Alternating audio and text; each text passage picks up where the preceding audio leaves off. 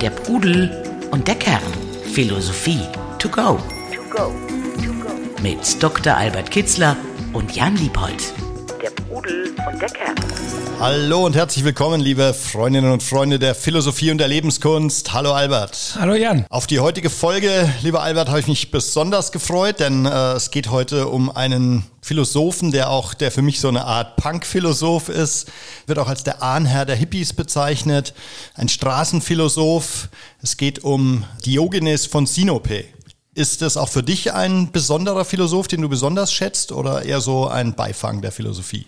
Nein, äh, ich teile deine Meinung. Das ist ein ganz interessanter, vielschichtiger, tiefer Freigeist. Also er hat mir in einigen Dingen war er mir auch Vorbild und Leitbild man sagt ja, ein verrückt gewordener Sokrates, also der gerade durch seine äh, Sperrigkeit, äh, ich hatte mir immer mit an die Surrealisten gedacht, weil äh, Diogenes war so ein letzter Maul und er hatte, mochte, mochte Skandale, also er war sehr gesellschaftskritisch eingestellt, er meinte, dass die äh, herrschende Moral da in Athen oder Korinth, wo er gelebt äh, und gelehrt hat, ähm, dass die nur auf Geld aus ist, nur an äußeren Gütern hängt und dass es die, den Charakter der Menschen verdirbt, dass sie sich streiten, dass sie Krieg führen, Menschen umbringen. Das hat alles mit einem bestimmten Wirtschaftssystem oder bestimmter Einstellung.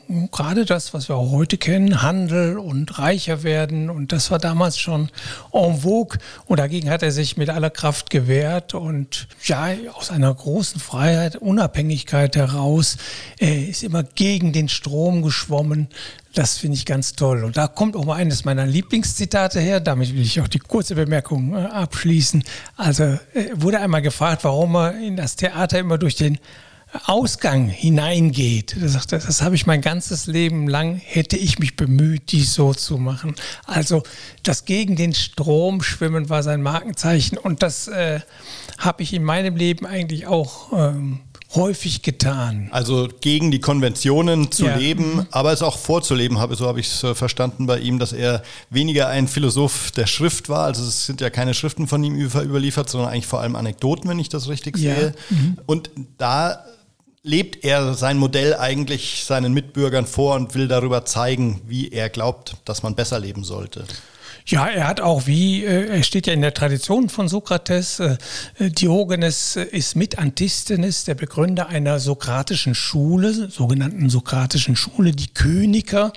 Äh, Antisthenes selbst, Lehrer von Diogenes, war selbst unmittelbarer Schüler noch von Sokrates, das zieht sich da lang. Und wie Sokrates äh, lebt er ein bisschen auch, äh, war eben nur ein bisschen verrückter noch. Äh, also das heißt, er hat gerne diskutiert, sich gerne unterhalten, gerne philosophiert, aber es ist auch überliefert, dass er durchaus äh, auch Reden an die Athener äh, gehalten hat oder eingeladen hat, Vorträge zu halten über Mäßigung und Selbstbeherrschung beispielsweise. Er muss äh, ein gewisses Ansehen gehabt haben, wobei man grundsätzlich sagen muss, dass alles das, was über ihn und sein Leben so bekannt ist, alles nur Anekdoten sind. Inwiefern sie wahr sind, weiß man nicht. Von keiner einzigen Anekdote.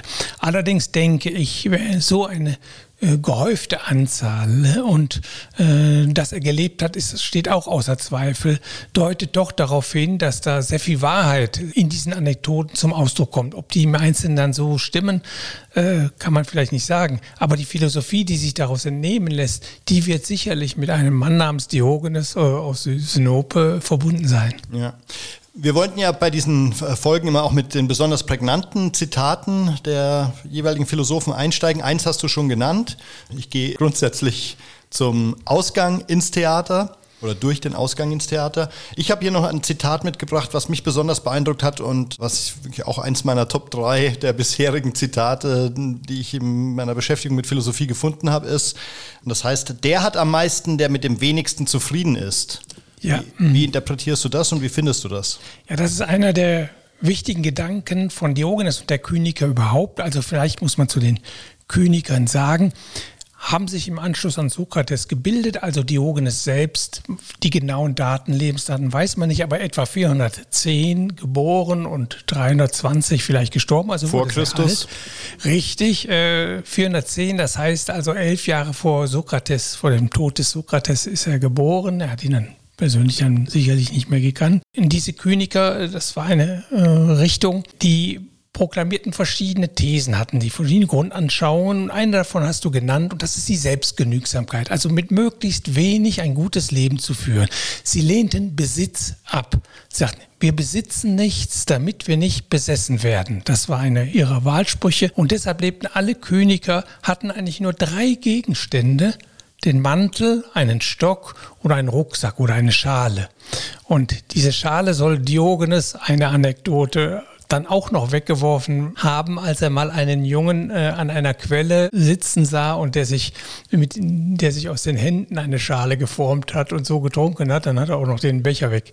Also möglichst wenig haben, das weil er das, frei. Weil er das Gefühl hatte, ein Kind versteht es besser, äh, autark zu leben als er, ne? also ohne Hilfsmittel. Ja, überhaupt Kyniker hat möglicherweise zwei Wurzeln. Die eine, es kann sein, dass sie aus Kynosarges, von der Stadt her der Name herrührt, aber Kynos ist auch griechisch, heißt der Hund. Mhm. Und sie lebten so, ja, manchmal wie Hunde oder wie, wie Tiere. Und Diogenes war sicherlich davon überzeugt, dass die Tiere die besseren Menschen sind auch. Und er hat das naturgemäße Leben deshalb auch propagiert und viele Konventionen und Sitten für sich persönlich abgelehnt, manchmal auch skandalträchtige Dinge gemacht, äh, weil er meinte, ja, naturgemäß Leben, schaut euch die Tiere an, die haben auch nichts, die sammeln nichts, äh, sie ernähren sich doch. Und da kommt der, dieser Selbstgenügsamkeit führt dann zur Freiheit. Die Besitzlosigkeit führt zur Freiheit. Vielleicht nicht in dem Sinne, dass äh, Freiheit hat ja zwei Komponenten, Freiheit etwas zu tun oder Freiheit von etwas. Hier liegt der Schwerpunkt natürlich auf der Freiheit von. Besitz belastet, kein Besitz macht frei. Ich bin äh, innerlich unabhängig, ich diene keinem. Und die Freiheit zu war da äh, nicht so wichtig. Also materielle Güter können einem ja die Möglichkeiten eröffnen, bestimmte Bildungen, Reisen zu machen etc. Das konnten die ja dann insofern nicht machen, obgleich Königer Wanderprediger waren. Also sind schon durchs Land gezogen. Aber, eigen, äh, aber so Mittel, irgendwie etwas zu leisten, hatten sie nicht. Aber da, das war für sie auch nicht wichtig. Das Wichtige war die innere Bildung Ordnung, die, mhm. die Tugendhaftigkeit. Aber auch diese, diese Besitzlosigkeit war ja auch so eine bewusste, eine bewusste Entscheidung gegen die bürgerlichen Konventionen. Ne? Auch das, äh, aber es ging ihnen vor allen Dingen darum, nicht besessen zu werden. Also sie, mhm. sie merkten und sahen an den Bürgern von Athen in den Städten, dass der Reichtum die Menschen eher verdirbt, ihren Charakter und auch eher unglücklich macht. Diogenes sagt einmal, äh, ein Zitat, das überliefert also er hat mehrere arme Menschen äh, getroffen, äh, die glücklich waren und viele Reiche, die ganz unglücklich waren. Also sie sahen, dass der Besitz ein zweischneidiges Schwert war. Also vielleicht ein bisschen geht das in Kommunismus. Also sie, mhm. sie meinten, das führt zu Streit, zu Neid, äh, zu einem ungeselligen Zusammensein und, und, und das war nicht gut, lehnten sie ab.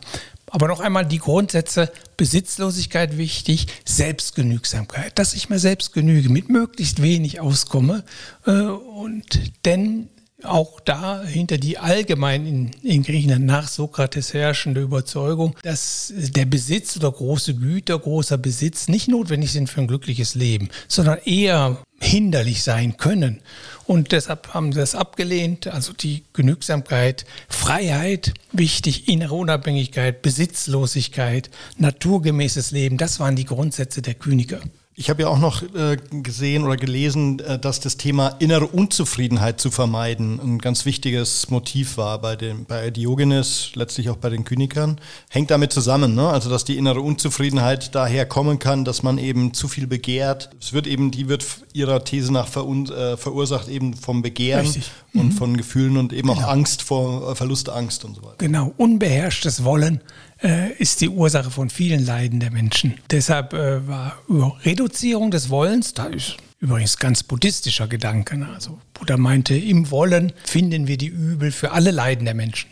Gebt das Wollen auf, dann kommt er aus dem Leiden raus. Ein bisschen klingt das so mit an. Also wer wenig begehrt und mit sich selbst äh, zufrieden ist und genügsam ist, der leidet auch weniger. Also der, da gibt es keinen Neid, da gibt es kein, da gibt es keine Habgier gibt, und auch Zorn, Ärger, Sorgen, Wut, das äh, gründet häufig alles in materiellen Besitzstand oder in, ist damit ver, verbunden. Wir haben, finden bei Diogenes überhaupt das, was wir bei vielen antiken Philosophen in Ost und West finden. Ein glückliches Leben hat viel mit Seelenfrieden, Seelenruhe zu tun. Also es gibt ein Zitat, das überliefert ist, da soll äh, Diogenes gesagt haben, die wahre Lust besteht darin, dass die Seele sich in einem Zustand der Ruhe und Heiterkeit befindet. Da haben wir die von mir so geliebte Kategorie der heiteren Gelassenheit. Denn Seelenruhe ist Gelassenheit und heiter ist die, die Freude, die rausspringt. Das ist fast eine Definition von dem Menschen möglichen Glück, das wir erreichen können, wenn wir so eine Grundstimmung heiterer Gelassenheit uns bewahren können. Wir sind dann auch resilient, wir, wir sind auch schwer anzugreifen, man kann uns nichts wegnehmen, man hat ja gar nichts oder man, man genügt sich ja im Grunde selbst. Also Konzentration auf innere menschliche Persönlichkeitswerte und Abwertung aller äußeren Güter. Und das wurde dann später übernommen durch die stoische Philosophie, die nach den Kynikern entstanden ist und sich auf viele Gedanken der Kyniker berufen haben. Noch bis hin zu Seneca äh, und Epiktet, die Diogenes zitieren, der ja 500 Jahre vor, vor ihnen lebte. Ja, bis hin zu Nietzsche auch, ne? der ja auch ähm, sich in seinem Werk, was ich nicht gelesen habe, will mich jetzt nicht mit Nietzsche brüsten, aber ich habe zumindest gelesen, dass er in seinem Werk Die fröhliche Wissenschaft sich auch sehr stark auf Diogenes bezieht. Ja, das ist ja klar. Auch Nietzsche war ein ähm, ja, Kulturzerstörer, könnte man sagen. Also ein Zerstörer äh, hergebrachter gerade auch moralischer und ethischer Vorstellungen und dass ihm eine solche Figur wie Diogenes, der auch die Konventionen und herrschenden Sitten ablehnte und meinten, das sei Entfremdung, das sei, sei nicht der richtige Weg, also dass er sich mit einer solchen Person identifizieren konnte oder eine Nähe spürte, liegt auf der Hand. Mhm. Äh, damit wir den ersten Teil abschließen, würde ich dich um ein weiteres Top-3-Zitat, wir haben jetzt schon, äh, schon zwei genannt, äh, noch bitten, was du besonders in Verbindung bringst äh, mit Diogenes. Ich sagte ja, er hielt öfters mal Reden vor den ähm, Athenern. Und einmal hat er eine Rede gehalten über Mäßigung und Selbstbeherrschung. Und äh, dann trug er vor und die Athener klatschten dazu, ne, fanden, fanden das gut. Und daraufhin schrie er die Athener an, zum Teufel mit euch, durch euer Handeln widersprecht ihr mir. Also er hat auch die wieder diese das Pharisäerhafte, dieses äh, Auseinanderklaffen von dem, was man so denkt und was man so sagt und wie man tatsächlich lebt. Mhm. Da hat er den Finger reingelegt, äh, indem er sie so anging. Also er ging mit den Athenern sehr stark ins Gericht. Es ist auch eine andere Rede überliefert, dann, also die, wo er ganz schwer ausholt. Dann sagte den Athenern, ihr seht nur so aus wie Menschen, im Inneren seid ihr Affen. Alles ist bei euch nur Schein. Wissen tut er nichts und so weiter und so weiter. Und dann geht er auf mhm. deren Materialismus ein, auf dieses Konkurrenzdenken und, und reicher werden und Ausbeutung etc. Er war aber, obwohl er eben die, seine Mitmenschen häufig beleidigt hat und eben auch so vorgeführt hat, so kam es mir mhm. zumindest vor, war er trotzdem offensichtlich so ein beliebter, so ein, so ein Faktotum, was da unter ihnen gelebt hat ähm, und was ähm, eine Mischung aus äh, Bewunderung und Erheiterung, äh, zur Bewunderung und Erheiterung geführt hat bei den Athenern. Ne? Ja, genaueres wissen wir ja nicht, aber dass er schon in, an zwei Stellen von Reden gesprochen wird, die er gehalten hat vor den Athenern, zeigt zum einen schon, dass er da nicht nur so ein, wie soll ich sagen, äh, also so, äh, also Penner, kein, ja, er war nicht, genau. nicht nur ein Penner oder das wollte ich so sagen so abwertend ist, also, sondern er muss ein gewisses äh, Ansehen gehabt haben. Das ist ja auch noch in den Folgejahren, hat man sich immer wieder große Leute auf äh, Diogenes berufen. Und auch die Anekdote, die berühmte Anekdote mit Alexander dem Großen deutet darauf hin, dass es dann nicht so, nicht nur ein Pinner gewesen sein. Denn er, als er, äh, Alexander der Große mal in Korinth war, suchte er den Diogenes auf, weil er gehört hatte, offensichtlich, das, äh, das ist ein Weiser. Alexander der Große wurde ja von Aristoteles unterrichtet und ausgebildet und hatte einen gewissen Hang oder Bewunderung für Weisheit und suchte die auch. Und dann ging er eben zu Diogenes und dann sagt der berühmte äh, Dialog, äh, sag mal Diogenes, hast du einen Wunsch, den ich dir erfüllen kann? Also Diogenes hat gerade ein Sonnenbad genommen, ne? genau, er mhm. saß wohl vor seiner Tonne, das ist ja der Philosoph aus der Tonne, der teilweise in einem alten Weinfass äh, geschlafen haben soll. Und dann äh, sagte in die berühmten Worte, äh, ja, gehen wir ein bisschen aus der Sonne äh, zum Alexander. Aber was äh, nicht mitzitiert ist, ist der Satz danach noch. Gibt es noch einen schönen Satz, den uns Plutarch, der griechische Philosoph, überliefert. Daraufhin sagt er nämlich Alexander, wenn ich nicht Alexander wäre, würde ich gerne Diogenes sein. Mhm. Also zeigt diese Bewunderung. Aber die, aus dieser Anekdote, sowie aus, dass er da Reden gehalten hat und dass er überhaupt noch in die Geschichte der Philosophie einging bis zum heutigen Tag, das kann nicht äh, irgend, äh, er muss ein gewisses Ansehen genossen haben. Und Alexander ging es da wahrscheinlich um äh, die Frei den Freiheitsgrad, den er bewundert, ne? Im, Im, Leben und Handeln des, äh, des ja. Diogenes mhm. und er selber halt gefangen in den Zwängen eines Feldherrn und eben äh, in ja. Streben nach Größe und Macht auf der einen Seite, was sehr offensichtlich eher seiner Persönlichkeit entsprach aber andererseits sieht er halt, was du äh, als wie du als wie gut du als freier Mensch leben kannst. Ja, und die Antwort, äh, die Diogenes gibt, äh, zeigt ja auch, er ist wunschlos glücklich. Er hätte ihm jeden Wunsch erfüllt. Was hat er an Wunsch? Auch wenn er ein bisschen aus der Sonne geht, ist eigentlich schon alles gut. Das äh, deutet natürlich, dass er ein glücklicher, zufriedener Mensch ist, der eigentlich auch nichts braucht, der alles hat, was er für ein glückliches Leben braucht. Und so ist er dann auch charakterisiert worden, äh, später dann, also dass äh, dass er ein Meister der Lüste gewesen sein soll, weil er er brauchte nichts äh, und äh, mit dem, was da war, was, äh, was er nicht kaufen musste, äh, konnte er, führte er ein glückliches Leben. Und vor allen Dingen fällt da in diesem Zusammenhang auch dieser schöne Satz, er lebte genau das Leben, was er leben wollte. Und das konnte, weil er eben unabhängig war. Ihm hat keiner vorschreiben können. Keiner äh, hat ihm befehlen können, irgendetwas zu tun und zu lassen. Äh, das ist dieser hohe Begriff der inneren Freiheit und Unabhängigkeit.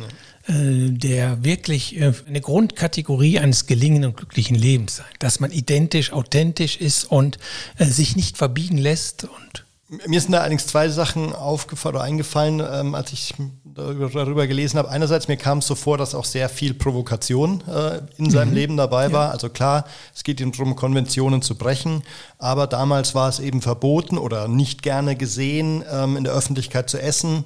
Ganz bewusst hat er dann offensichtlich ähm, sich davon nicht, also hat in der Öffentlichkeit gegessen und noch heftiger, was ihm dann auch viel Reputation gekostet hat, hat auch seine sexuellen Triebe in der Öffentlichkeit äh, ausgelebt. Da hatte ich schon das Gefühl, dass es ihm auch sehr stark, so ein bisschen wie eben da, so kam ich auch auf Punks, ähm, ihm ging es auch eben um Provokation. Ähm. Und das Zweite, dass ich das Gefühl habe, dass er insgesamt äh, sein Leben so ein bisschen öffentlich inszeniert hat, eben eine gelebte Philosophie im Gegensatz zu einer schriftlich festgehaltenen Philosophie, so eine Art öffentliches Theaterspiel mit ähm, eingebauten, mit eingebauten Lehreinheiten für, für seine Schüler eben. Ne? Ja, da mag ein bisschen täuschen, der Umstand, dass wir eben nur Anekdoten über ihn haben mhm. und einen ganzen Haufen. Und dann denkt man ja, er sei ein Zirkusclown gewesen. Aber äh, wenn wir die inhaltlich prüfen, diese Anekdoten, dann haben wir die kynische Philosophie, die durchaus substanzreich ist. Sie Kyniker gab es auch noch zu Zeiten des Seneca, 500 Jahre später. Übrigens Seneca der Elon Musk des alten Roms, also er war mhm. furchtbar reich. Äh, einer seiner besten Freunde war Demetrius, ein Kyniker, der nichts hatte. Und der ist gerne zu ihm gegangen und hat mit ihm philosophiert. Und ich denke, so ein Mensch war dann auch Diogenes. Ich denke, er wird da wie Sokrates, äh, auf den er sich auch häufiger beruft, äh, durch die Straßen gezogen sein und mit den Menschen über das moralisch Gute gesprochen haben, über das Schöne und wie man leben soll und, und wie man falsch lebt. Dabei war er aber sehr kritisch und sehr provokant spannend auch. Mich erinnert er nicht an Punks, sondern eben, äh, wie ich schon sagte, an die Surrealisten, die ja auch mhm. den Skandal schätzten, um die, um bestimmte festgefahrene äh, Strukturen, die schädlich sind, äh, aufzurütteln und also Provokation als äh, Anstoß zum Wandel hin zum Besseren. Und das, äh, ja, da war äh, Diogenes auch sehr stark drin. Also Slot hat gesagt, einmal über ihn ein liebenswürdiges Lästermaul. Also er konnte, konnte harte Worte finden für seine Mitbürger. Aber ich denke zu Recht, und da er Recht hatte, das wurde ein, bestimmt von einigen erkannt und deshalb genoss er Ansehen. Er hat ja auch ähm, Platon öffentlich, also eine Mischung aus kritisiert und bloßgestellt. Da gibt es ja die Anekdote äh, mit dem Huhn. Vielleicht kannst du uns die erläutern. Ja, also, ich weiß nicht, ob ich die noch zustande, zustande kriege. Ja, dem Platon Ideenlehre, dann es gibt äh, ein ideales Huhn und alle Hühner sind, äh, bezeichnen wir nur deshalb als Huhn, weil sie diesem Ideal, weil sie etwas gemeinsam haben mit, die, mit, mit diesem Ideal. Aber nee, ich kriege sie nicht mehr zusammen. Also ich habe so verstanden, dass er den Menschen als ja? ein ungefiedertes, zweibeiniges Wesen bezeichnet hat. Mhm. Und äh, daraufhin, also vielleicht auch eine etwas fehlgeleitete ähm, Definition des Menschen und um die eben bloßzustellen, äh, kam dann eben Diogenes mit einem gerupften Huhn und hat äh, eben gesagt, das ist der Mensch des Platon, nur eben mit geplätteten äh, Nägeln. Und äh, um da eben diesen damals ja unbestritten größten oder den größten Philosophen der damaligen Zeit oder seiner, seiner Zeitgenossen ähm, auch ja öffentlich bloßzustellen. Und das ist äh, das, worauf ich äh, hinaus wollte. Also Plato hat versucht, äh, in abstrakten Dingen zu denken. Diese Ideenwelt, das ist eigentlich das wahre Sein und die, diese Erscheinungen auf der Welt sind eigentlich nur Abbilder davon, von, dem wahren, von der wahren Ebene. Und kam dann dazu auch, dass abstrakte Begriffe oder Definitionen eigentlich eher an der Wirklichkeit sind, am Sein sind, als die konkreten Gestalten. Und darüber machte sich Diogenes immer lustig. Insofern könnte man sagen, es erzielte dann auch ge ab gegen eine theoretische abstrakte, mhm. vielleicht zu sehr abgehobene Philosophie. Er war sehr bodenständig. Er hat sich ausschließlich mit, soweit wir wissen, ausschließlich mit praktischer Philosophie beschäftigt. Und Definitionen, wie hier äh, Plato mhm. eine angebogen, hat er damit versucht zu widerlegen. Und das finde ich auch für mich sehr sympathisch. In meinen Büchern findest du auch kaum Definitionen von etwas, eher Umschreibungen, weil diese Definitionen, und da finde ich, hat er recht, und das ist auch immer wieder mal kritisiert worden, sie haben zwar den Vorteil, die Dinge abzugrenzen und zu bestimmen, ja, aber sie haben dann doch auch eine Tendenz, etwas festzulegen und bestimmte Randerscheinungen da nicht mehr, die fallen da nicht mehr darunter, also ein bisschen festzuzurren, etwas, was gerade im Bereich des äh, Lebendigen, was, was lebt, was, was sich verändert, ständig verändert und vibriert. Und ähm, Definitionen können zu Verdinglichung führen von lebendigen Prozessen. Also im Hinblick auf Lebensphilosophie, Beispiel Lebenskunst, da helfen Definitionen oder gehen manchmal in die falsche Richtung, weil sie bestimmte Dinge festzurren, die aber, ähm, die aber äh, ja weich sind oder im Fluss sind oder die man nicht erfassen kann mit einer starren Definition, sondern die dann noch etwas andere Dimensionen, Wortkonnotationen haben. Und äh, deshalb liebe ich mehr Umschreibungen, äh, Andeutungen, um das ganze Phänomen äh, und, und hoffe darauf, dass der Leser oder Hörer sich äh, weiß, wovon ich spreche.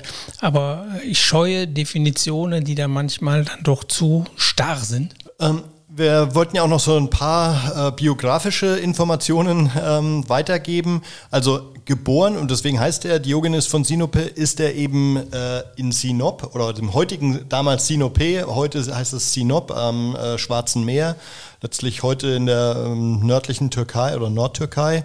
Und ist dann, so hatte ich es verstanden, er oder sein Vater, das ist so ein bisschen unklar, ähm, hat wohl, äh, war so eine Art Falschgeldpräger ähm, und wurde deswegen verurteilt und deswegen musste er Sinope äh, ähm, verlassen. Also das heißt, er hat schon auch so ein bisschen biografischen Bruch zum, am Anfang seines Lebens, der ihn ja vielleicht auch so äh, geprägt hat, ähm, rauszugehen und sich von den bürgerlichen Konventionen zu befreien. Also gut, viele Philosophen kamen nicht aus Athen, sondern sie sind dann irgendwann nach Athen gezogen, weil das ein kulturelles äh, Zentrum von Griechenland war. Ja, genau. Also der Vater soll in der staatlichen Münze gearbeitet haben und die Münzen gefälscht haben. Und später sagte Diogenes dann, als er nachher ja, ich bin auch ein Münzfälscher und meinte damit, dass er die vorhandenen Sitten umdeuten will, umprägen will, weil er die für schädlich hält. Also wieder dieser gesellschaftskritische Zug. Da ist, steht er in einer großen Tradition. Alle großen Philosophen haben sich darum bemüht, eine Gesellschaftsordnung äh, auf Fundamente zu stellen, ethische Fundamente zu stellen, die eine Gesellschaftsordnung in der Frieden herrscht, Gerechtigkeit herrscht, in dem Menschen äh, näherend miteinander umgehen. Und er sah, genau wie Sokrates, Plato, Aristoteles auch, dass das im Moment in Athen äh, der Höhepunkt überschritten war. Es kippte, äh, die ethischen Grundlagen Grundlagen eigentlich in den Seelen der Bürger ähm, verkümmerten und da, dadurch Streit, Zorn, Kriege äh, entstanden ist. Also die, das Zusammenleben nicht mehr äh, positiv, nicht mehr gut war. Mhm. Und sie knüpfen daran an, dass es davon abhängig ist, dass in den Einzelnen, in den einzelnen Seelen eine ethische Grundlage wieder geschaffen wird. Dann gelingt auch Gemeinschaftsleben und darum ging es Diogenes. Eine, zweite biografische Frage, vielleicht hast du eine Antwort darauf. Also äh, ja, ich habe verstanden, er hat schwerpunktmäßig dann später eben in Athen gewirkt, gelebt ähm, und da ja eben auch in dieser Amphore oder in diesem äh, Fass gelebt, wie man sich erzählt. Trotzdem wird ihm ja häufig auch Korinth als Wirkungsstätte ja. zugeschrieben. Mhm. Wie, äh, wie erklärst du dir das? Also ich glaube, er kam von, von Sinope über Korinth nach ja. Athen und zum Schluss, er starb dann auch in Korinth wieder. Und in Korinth, er sollte mal ich glaube, als er dann Sinope verlassen hatte, wurde er irgendwann mal auch gefangen genommen oder, oder verkauft als, als Sklave. Und ein reicher Korinther Bürger hat ihn dann als Lehrer für seine Schüler äh, in sein Haus genommen mhm. und sagte dann, ist auch eine überlieferte Anekdote, ob wahr oder nicht, wissen wir nicht, sagt er dann, mit ihm kam ein guter Geist in mein Haus. Also so ganz verrückt äh, mhm. und so ganz außer war er, äh, war er nicht. Und er sagte dann auch mal, was äh, auf die Frage, Diogenes sagte einmal auf die Frage, was er denn gelernt hätte, sagte er, äh, Menschen zu erziehen. Mhm. Und das, so verstand er sich eben auch als, als ein Reformer, als ein Erneuerer ethischer Werte, als ein Kritiker der bestehenden gesellschaftlichen Verhältnisse, die er in vielen Punkten äh, für schädlich gehalten hat und angegriffen hat. Also letztlich hat er eine Ethik entwickelt mhm. ne, äh, ja. und sie aber eben vorgelebt und insofern ist er eben auch, und er war, glaube ich, auch ein Philosoph, der sich sehr stark, so wie du ja auch, äh, auf das Leben, auf die, äh, die Kunst, ein gutes ja. Leben zu mhm. führen. Also praktische, hat. theoretische mhm. Philosophie hat ihn genauso wenig wie Sokrates übrigens auf den er sich ja beruft, hat ihn interessiert, sondern es ging um praktische Fragen.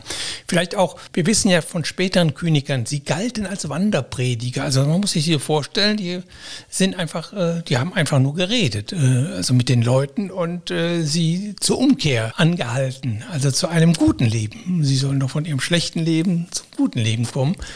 Und ich denke, Diogenes war so einer, er ist jetzt nicht durch die Gegend gezogen, er war kein Wanderprediger, äh, aber das hat er in Athen gemacht, genau wie Sokrates auch, mit den Menschen geredet und wie sollen wir leben?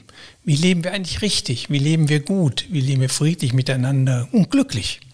Meine Abschlussfrage wäre er ist ja, er gilt ja als einer der Begründer des Kynismus, der ja auch sehr nah am Zynismus ist. Und so kam es mir eben teilweise auch vor, dass, dass er schon so ein bisschen zynisch eben unterwegs war. Oder kritisch draufgeschaut könnte man sagen, so wie er seine Mitmenschen angegangen ist, kann man das auch als zynisch äh, beschreiben. Findest ja, daher kommt, daher kommt ja das Wort. Äh, äh genau, ja, genau. Ja. Aber würdest du das äh, also aus der heutigen Bedeutung von Zynismus, von zynisch so sehen oder eher, eher nicht? Ähm, eher nicht, weil ich denke, es ging ihm um der Zyniker, der ist sehr negativ und bleibt in diesem Negativen vor allen Dingen verhaftet. Ich sehe bei, bei Diogenes, dass er eine Vision vom guten Leben hatte also was Positives. Und es ging ihm da darum, dieses den Bürgern beizubringen.